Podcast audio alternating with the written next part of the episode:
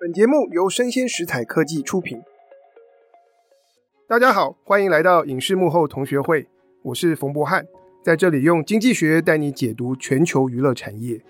我们现代人啊的娱乐生活可以说是多彩多姿啊，除了看电影电视，可能还包括逛博物馆。那今年呢，在我家书桌上就放了一份桌历，它是国立故宫博物院跟 Snoopy 啊联名的。有 Snoopy 的图像，加上我们故宫里面的中华文物，所以今天呢，我就特别请到国立故宫博物院的毛武云来跟大家聊一聊。他是呃故宫行销业务处的研究人员。武云跟大家打个招呼。Hello，大家好，呃，我是毛武云，很高兴来老师的节目上面分享这个故宫联名，还有跟 Snoopy 的种种幕后的秘辛。对，我会认识武云，是因为他的专长其实是。IP 授权，然后是念法律的，所以以前有很多关于授权相关的问题都都跟他请教。那武云，你现在在故宫是负责什么样的工作？哦，我其实就是在负责 IP 授权。那 IP 授权有法律的面向，也有商业的面向，所以我原来从法律，现在逐渐做的比较多是商业。那接下来我们会跟大家分享这后面从代理到联名的种种故事。所以 IP 授权的商业指的是什么？就是我们平常。逛这个博物馆的纪念品店所看到的这些各式各样的商品吗？哦，故宫其实是一个 IP 的大宝库哦，因为我们有很多文物，然后我们有很多从 IP 二创出来的各种图像跟影片等等，那这些其实都是我们可以去授权的资源。那当然最最重要的 IP 就是我们的品牌，我们的品牌在法律上是用商标来保护，所以其实我们在做每一个授权案，每一个联名，每一个。呃，合作的时候都是在这些元素里面，从商标到著作到所有的这些元素里面去截取我们觉得适合的，然后跟对方去讨论出我们想要的一个方向，然后做出呃一个不一样的主题，说一个不一样的故事。OK，我又想起来，我家还有一样故宫的这个纪念品啊，是是一双筷子，它原本是青铜剑嘛，对不对？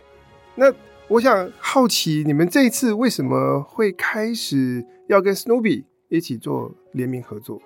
一刚开始，呃，其实 Snoopy 它是一个很知名的一个国际大 IP，所以我们想要从一个呃博物馆的视角，然后跟一个跨界足够代表跨界的一个知名 IP 去结合出来说一个不一样的故事。因为大家可能比较熟悉的故宫是呃这个色彩比较厚重的啦，然后比较让人觉得有一点点不是那么容易亲近。那 Snoopy 它是一个很可爱的角色，而且又是这么的知名。那这个是我们当初会选择它的理由，而且它也是一个不只是台湾，而且是国际上家喻户晓的知名 IP。我一开始听到故宫要跟 Snoopy 合作的时候，是觉得非常跳痛啊！就一个是中华文化，是一个古文明老的东西，然后另外一边是西方的，而且我对 Snoopy 的印象还是停留在我小时候看卡通，然后我最喜欢他们里面的角色叫 Shredder，就是小小，他非常喜欢音乐，然后就坐在钢琴前面，整天弹那个贝多芬的。那个钢琴奏鸣曲，所以这样子一中一西，一个东方一个西方，两边要怎么样融合啊？老师真的是问到了一个 非常好的大哉问，就是这个其实也是我们想要挑战的一部分，因为从一个美国的猎犬来看故宫的文物，这其实呃在故事的创作上有很大的挑战。美国猎犬什么意思？就是 Snoopy 是一只美国的猎犬。哦，我我不知道。对，他很多人不知道，因为我也是写了一本跟故宫和 Snoopy 有关的书之后。我才找了很多他的资料，发现啊，他其实是一只猎犬。那这只猎犬，它呃后面我们可能会谈到一本书，它到故宫来寻找它的猎犬朋友。那故宫其实有很多古画里面是有猎犬的。那这些猎犬当然身上可能会长得跟 Snoopy 差不多，白色的毛皮，然后身上有一个黑点，这是后面故事的部分。OK，所以说你们这次的联名合作不是只有我家的那个桌历，是还有一系列，之后还会有一本书让 Snoopy 到台湾的故宫博物院来找朋友，那古画里面找猎犬，对，然后你们还有出些什么笔记本？对，我们还有很多生活型的用品，因为我们这次因为跟 Snoopy 合作，那他就像是陪在大家身边的好朋友一样，所以我们希望东西不再是伴手礼或是礼赠品，我们希望是在生活周边，你就可以很实用的去接触到它，大家自己可以用的。对对对，就是你不用去送人了，你可以自己来买，然后自己来用。比如说有保温杯，有手机壳，然后还有扫地机器人。扫地机器人，对，我们现在预购非常热销的一个。不会，我记得是八百九十元哦，在 Pinkoi 的专门店上面是现在可以预购，那要等到大概六月的时候拿到。哦，所以真的是不太一样的概念。以前纪念品好像是摆着看或者是送人，现在是真的是非常实用的商品。对，我们现在其实开发的这个，透过跟史努比的合作，我们已经不太想再打造纪念品这样子的概念了，因为纪念品它就是 once in a lifetime 嘛，就是你可能一生只来故宫一两次，那你觉得要带个伴手礼回去做纪念？那现在因为疫情的关系，其实这个影响也蛮大的，我们就希望呃，我们。博物馆文创品，它不是纪念品，不是伴手礼，它是可以在你的生活周边，你随时想要写一个东西，你就可以拿出笔记本来；你想要手机换个壳，你就可以用我们的东西；然后你想要哎，在家里看一个不一样的扫地机器人，所以故宫文物可以变得跟是像 Hello Kitty 或小王子一样，是存在我们生活当中。对对，那这里就回到我前面的问题了，这个东方跟西方到底要怎么融合？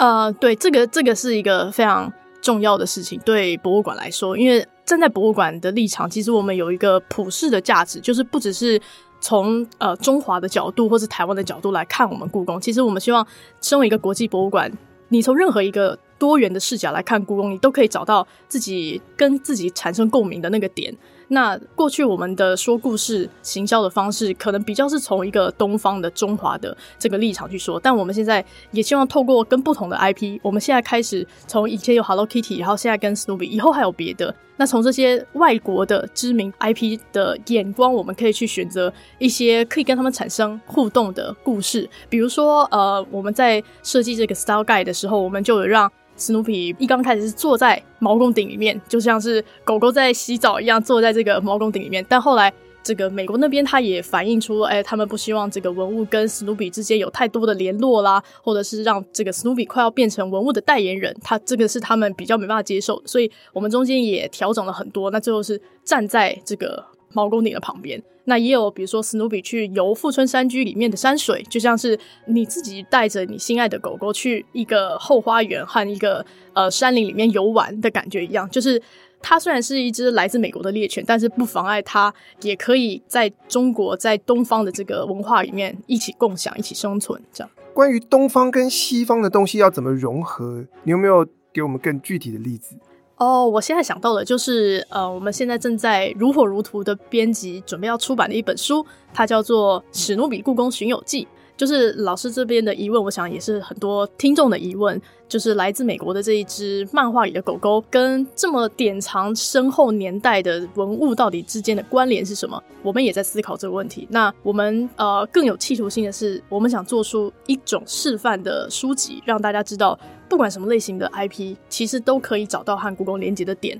所以我们自己也花了很多心力去写出这本书。那这本书主要的内容呢，是在讲说远在美国的 Snoopy 跟他的好朋友胡士托 w o o s t o c k 那只鸟，他们两个听说在故宫呢，遥远的东方有一个台湾故宫，然后里面有他失散已久的好朋友。这个好朋友呢，身体的颜色长得跟史努比很像，所以史努比在好奇之下呢，就带着他的朋友一起咻从美国飞到台湾来寻找他的朋友。那这中间当然有很多曲折的故事，比如说。找到了一些长得跟它很像，但其实不一样的那些狗狗们，还有在中间，所以我们的古画里面有跟史努比很像的狗吗？有哦，因为我们的古画里面其实画了蛮多只猎犬的哦，而且都是西方传教士画的比较多。因为这些西方传教士画的其实是呃西方品种的猎犬，只是他们就是出现在皇帝的身边这样而已，所以。因为他们品种是西方的，Stubby 品种也是西方的嘛.那这两者就有了一点呼应。当然不一定是美国，不过就是西方的这个品种。原来连接可以这样子来。对，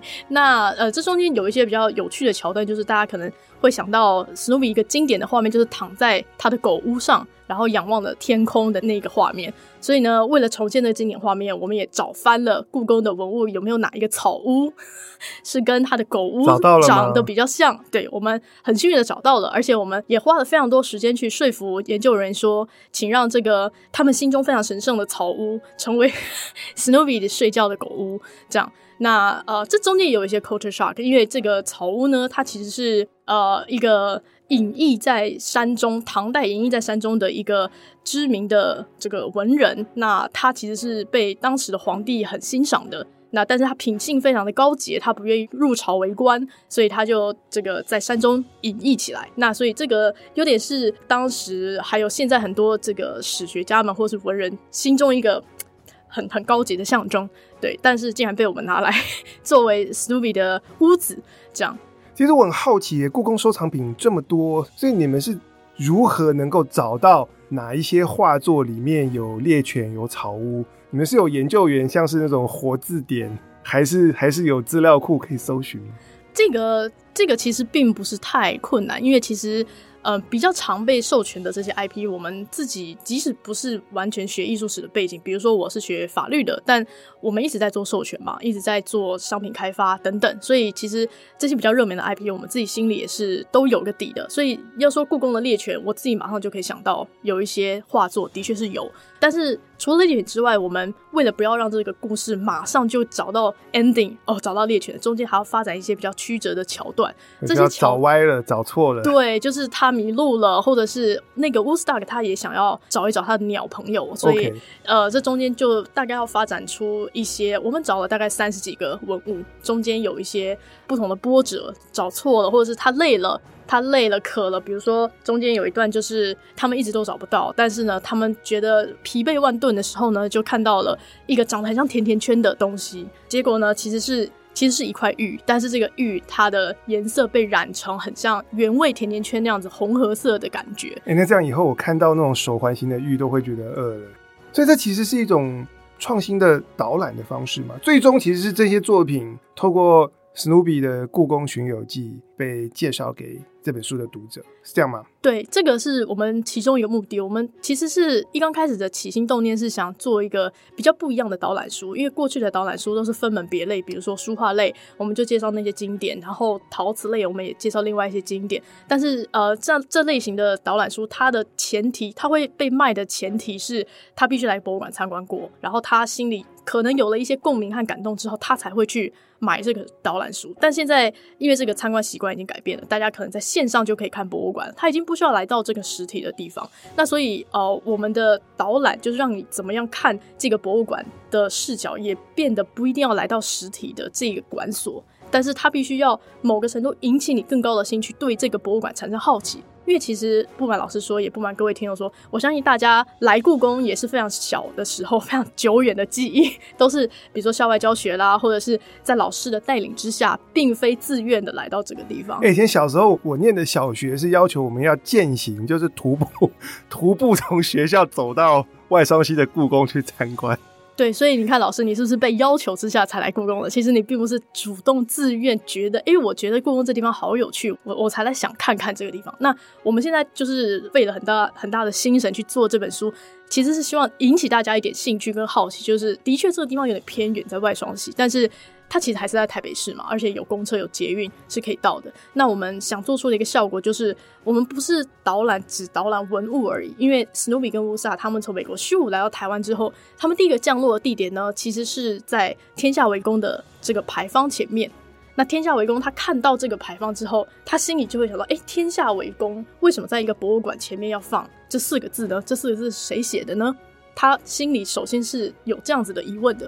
哎、欸，我没有，我我没有过这个疑问。哦，你没有过这个，没关系，你可以看我们的书就可以找到。OK，好。还有、欸，那以后我们会不会有什么小王子来故宫找玫瑰或找狐狸？呃，可能哦，我们正在洽谈中，但是因为我们有签 NDA，所以我们可能不方便透过太多细节。但是这是我们以后的。一个目标就是小王子他在法国的这一段呃六个星球的故事，我们怎么变成第七个星球，或者是他迷路了，迷路到故宫之后再走到其他的星球，这 Okay, 这中间的非常期待穿插，嗯，是不是说你们联名商品的设计方向其实是从 Snoopy 的眼光，从来自美国的一只猎犬的眼光来看待故宫的收藏品？对，我们是想创造出这种感觉，比如说有一个 image，它就是 Snoopy 手上拿着一个莲花温碗，莲花温碗是我们很重要的一个典藏品。过去大家会比较重视的是它的颜色，还有它这个温碗烧制的过程是非常困难的，它的成品的良率很低。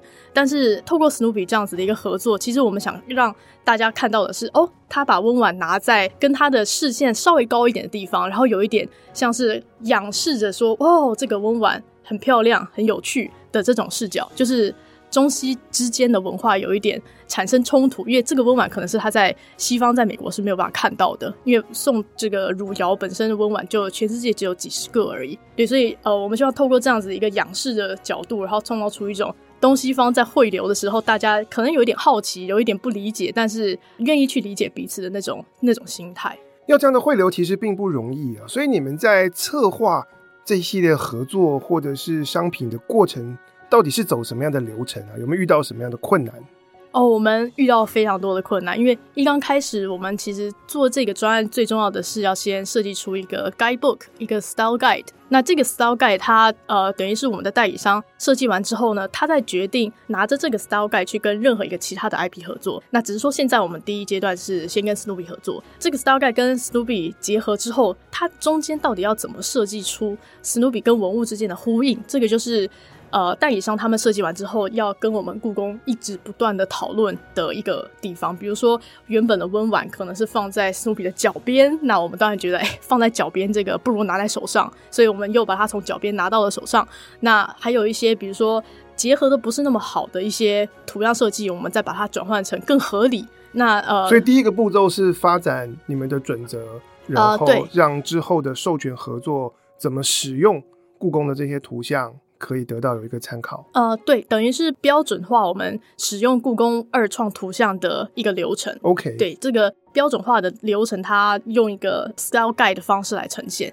OK，所以做这样的 style guide，你们是第一次做吗？我们过去曾经有做过，但是呃，那个 style guide 可能比较没有那么接市场的地气，就是那个 style guide 比较像是我们给我们的呃代工方。代工，我们有很多代工的公司，那代工方他也需要呃知道哪一些文物是我们推荐的，那他想要做一些产品的时候，他可以优先使用哪一些文物。但是现在这个 style guide 它是完全接市场地气，就等于说有其他的文具商、家饰商或者是呃生活用品的制造厂商，他们想要来开发故宫和 Snoopy 的这一些图案的时候，他们可以直接用这上面的图案，而不需要再另外去花钱设计，然后再去做转化。OK，所以第一个步骤就是发展准则，然后建立起你们的 Style Book，这其实是一个大工程嘛。对，然后完成之后的第二步呢？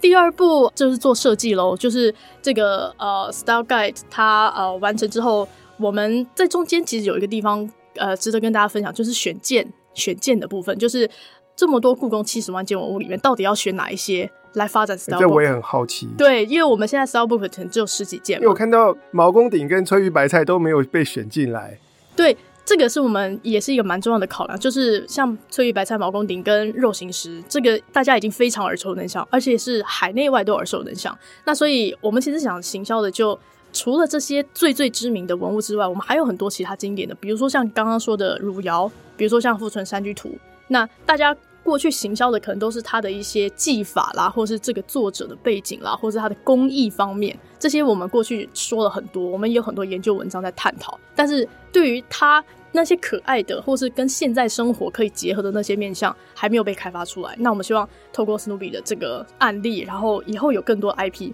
可以一起开发出这些没有那么的不是 Top Three 最有人气，但是其实在艺术史上跟大家。这个周边也都会还蛮知道的这些古文物这样子。OK，那设计完了之后呢？哦，我还忘了说一点，就是因为我们这个代理商是比较走日韩市场的，所以我们一刚开始选品的时候是让日本的市场去选择这些商品，呃，选择这些文物。对不起，那从哪一些地方选文物呢？就是我们过去开发过很多导览书，这些导览书也是精挑细选过后才产生的选件，所以从这个已经选好件里面再去选件，听起来就比较容易一点。对，所以等于是不会听起来还是不太容易。相对于七十万件文物已经比较容易了。嗯、对，所以这些选件本身就是已经有市场性的了。就是即便它没有被开发成二创，它这个文物的本身就是温婉这件事情，还有毛公鼎这件事情，本身就是在日韩市场已经有一定的知名度跟受欢迎的程度。所以从这个已经有知名度的文物之后再去二创，这个话题性跟它的被接受的程度才会比较高。OK，好。那设计完了之后是还要设计完之后，对，我们要送两边审查，一边是送 Peanuts，就是 Snoopy 的母公司，美国的 Peanuts，然后另外一边是我们故宫也有一个审查流程。两边会吵架吗？这个在吵架之前呢，先还不要提到吵架就出 trouble 的事情，就是送审就是要翻译，所以呢，这些 style guide 跟所有的商品要翻成英文，全部翻成英文之后送审，这中间的时间大家可以想象也是花费非常的多。那美国这边他们有西方的 perspective，那他们就是从西方的视角来看这些中华文物的时候，他有时候要我们修改的一些地方，也许我们就需要跟他去 argue 说，哦，我我们特别想呈现这个，所以我们希望你不要改这个这样子。但是他大部分是针对呃 Snoopy 他不要做什么动作来审查，比如说我们本来 Snoopy 本来是躺在这个毛公鼎里面，那他希望 Snoopy 不要躺在里面站出来，那。我们只好配合他，虽然我们觉得躺在一起的连接感更强，对，所以这中间已经有蛮多修正跟来回了。那故宫这边有没有什么坚持？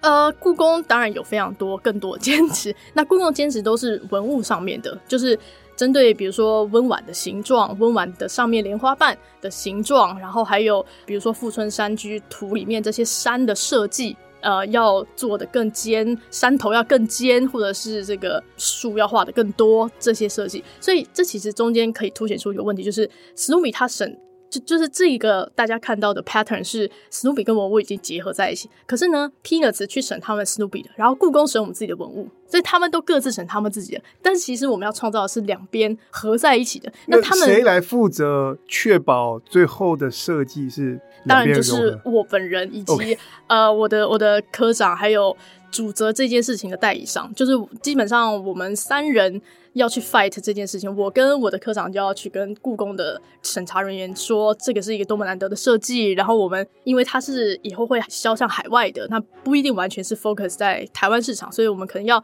放弃一点重建或者是坚持，那让代理商和这个图样可以有更多变化。那代理商呢，他就要负责跟 Peanuts 那边说，哦，故宫他们想要呈现什么什么东西，这个文物背后的什么什么意义是他们特别要凸显出来，所以我们就是各自去跟。他们解释。对，其实我帮大家补充一下，我自己看到这样的成品，其实吓一跳，因为我事前的预期会觉得是两个截然不同的风格的东西摆在一起，但是当我看到成品的时候，我觉得完全没有拼贴感，觉得双方是融合在一起，非常非常的协调，而这样的协调可以带来，我觉得作为生活用品是很舒服，而这个舒服的背后有来自。美国的卡通或者是漫画所累积的这些设计，以及来自故宫的文物背后的这个深厚的这个文化底蕴。讲到这边，我觉得那你们这一系列的合作有没有什么成果啊？哦，我们最近有得了一个很难得、很难得的国际授权奖，呃，Licensing Excellence Award。那呃，有两项被得到了最后决选和提名，一个是 Best Licensing Brand，然后一个是 Best Licensing Product。所以 Licensing International 应该算是国际上要怎么翻译啊？叫杰出授权奖嘛，或者可可以这么翻译，是一个 全球的关于授权产业的一个大奖。有人说它是授权业的奥斯卡嘛。它的形式蛮像奥斯卡的，因为它有很多不同的奖项，比如说最佳品牌、最佳授权商品、最佳代理商、最佳联名，呃，一共有二十几、二十项这种不同类型的。所以你们这次就是进入决选的是最佳品牌跟最佳授权商品，对，这两项。那我很好奇，最佳品牌这样的竞赛，他们根据什么东西来做评选？呃，其实大部分参赛的人都是。知名的 IP，比如说大家耳熟能详的 Harry Potter，呃，Jurassic Park，呃，Lego。我好像看到还有罗浮宫，对不对？对，它有不同的产业别。那在这个 Art Design 跟 Museum 这一个类别里面，有罗浮宫，然后有呃 Keith Haring，还有 Andy Warhol，对这些。OK，所以你们是在博物馆这个领域里面的最佳品牌。啊、呃，对，艺术设计及博物馆，艺术设计及博物馆，对对对，所以你的竞争对手就是罗浮宫、安迪沃荷、呃，对，还有那个 Natural History Museum 在英国的那一间，所以太太好了，就是今年我们自己的博物馆终于可以跟其他国家 这些我们从小听到大的这些大大博物馆、大品牌能够一较高下。所以品牌的决选是看你们之前发展出来的 Style Book。呃，对，我们今年呃，因为我们品牌做了很多推广的活动，但是跟国际比较有关的，就等于说跟授权并且跟国际比较有关的是我们的 Style Guide，我们的这个 Licensing Guidebook，所以我们是用这个内容来去申报最佳品牌奖。OK，那最佳授权商品是拿这个 Snoopy 的对我们合作去报，对这一系列，我们拿一整个系列，因为它不只是看你的设计、你的结合，它还看你的销售量。还看你的一些通路啊，等等，就是比如说你真的叫做不叫好的话，可能也没有办法得到最后的提名。OK，所以这个奖什么时候揭晓？五月二十三号，美国时间。Okay, 好，我们大家拭目以待。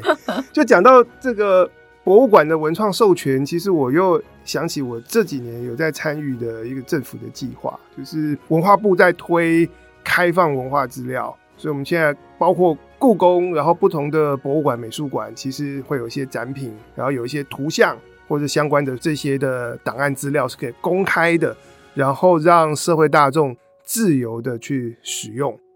所以政府就有办过一系列的比赛啊，如何运用这些素材去做创作，然后去开发出呃可以产生社会价值、艺术价值、娱乐价值不同的作品啊。我曾经担任过评审啊。所以五云对于这样子开放资料的运用，或者是像由你们从博物馆的角度出发，然后去催生、去促成，呃，这些文创商品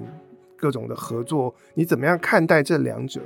或是这这两者其实有蛮密不可分的关系，因为早期在做文创的时候，我们授权的标的是图像，就是大家很知道的这些文物的照片。但是随着我们这些文物照片，像冯老师刚刚说的，越来越多去做免费授权了，免费开放让大家使用，直接下载也不用钱，不用收费。呃，我们也在自己思考说，如果越来越多的 resource open available 之后，我们还有什么可以去跟别人授权，拿来做一个。资产交换的，其实我有试着下载过这些免费授权的这些图像，我觉得没开放免费的品质比较好。的确，的确，我们还是保留最高阶的，没有开放免费。对对，但是但是你刚才提到说，在越来越多人可以取得到这些免费素材去使用的情况之下，由博物馆所所催生的这些这些转移，可以带来一些什么样的不同？嗯、第一个就是我们博物馆内有很多研究人员，所以他们对于这些文物背后的故事是最熟悉的。那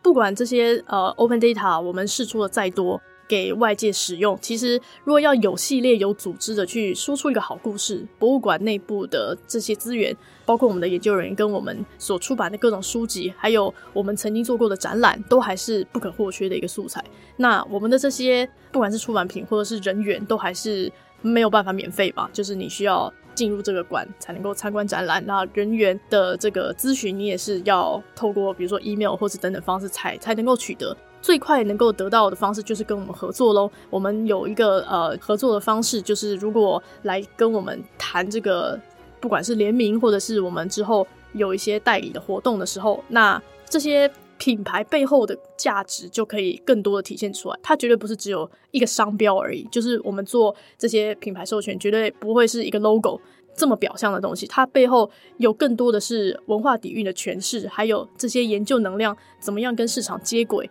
的这个经验。这个其实是很多，比如说在出版界、在文创界、设计界都很希望得到的资源，因为他们每个人都可以直接打开笔电、打开手机就下载这些图像。可是你到底要怎么？有架构、有组织的去组成一个，不管是故事也好，一本书也好，或者是一些有系列的 guidebook 图库也好，你没有这背后一些研究能量的投入，你自己呃很容易产生老师刚刚说的拼贴感。那这个拼贴感就会让整个 quality 和质感不是那么的好了。所以，所以是不是说，像是故宫收藏品的转移，其实它并不只是表面我们看到的这些图像，或者是几个。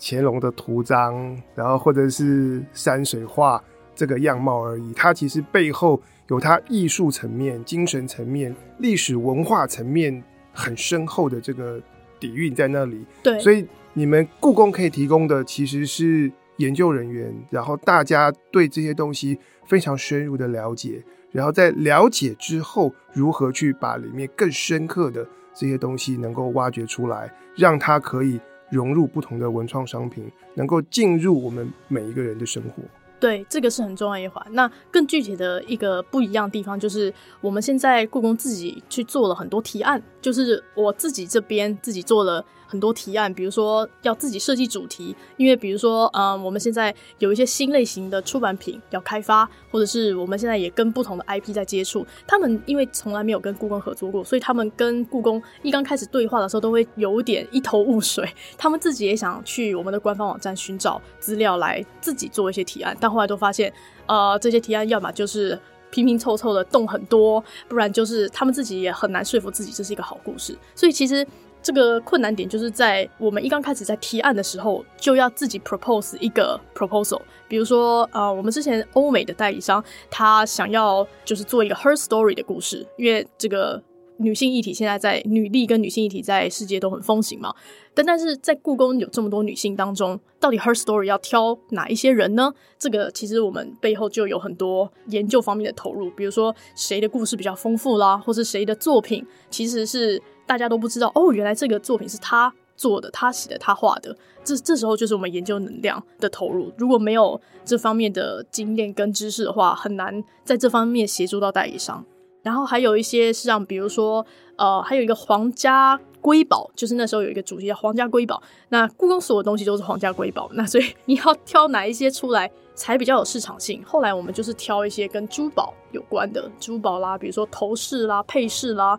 这些就比较有市场性一点，因为这些东西它也比较可以找到首饰配饰的这些厂商来配合。如果你真的挑了一个，比如说顶戴花翎的帽子，是没有人可以开发顶戴花翎的帽子的。对，所以我们在这中间也一直不断的学习、研究跟市场要怎么折中，要怎么让这两边调和出一个。既可以让我们的文化和文物得到充分的传递，然后又可以让市场买单。因为最重要的，其实市场买单，我们才有推广的可能。如果市场不买单，它就是一直存在我们电脑主机里面的主题而已。对，所以这是一个非常有挑战性的工作。它需要懂文物、懂艺术、懂历史文化，但还要能够懂市场。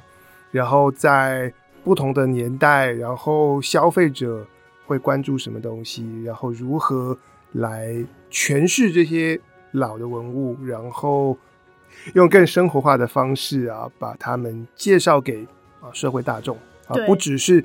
台湾的社会大众，还有包括走向世界。对，然后非常高兴，故宫博物院的团队啊是非常有企图心、很积极的在做这样的事情。那我们今天也很高兴，呃，邀请到毛武云来到我们节目中，跟大家聊一聊。谢谢大家，希望大家多多来故宫参观，然后也支持我们的新商品哦。OK，以上就是我们今天的内容，希望你喜欢。欢迎大家按赞、追踪，并给我五颗星。我是冯博翰，影视幕后同学会，我们下次见。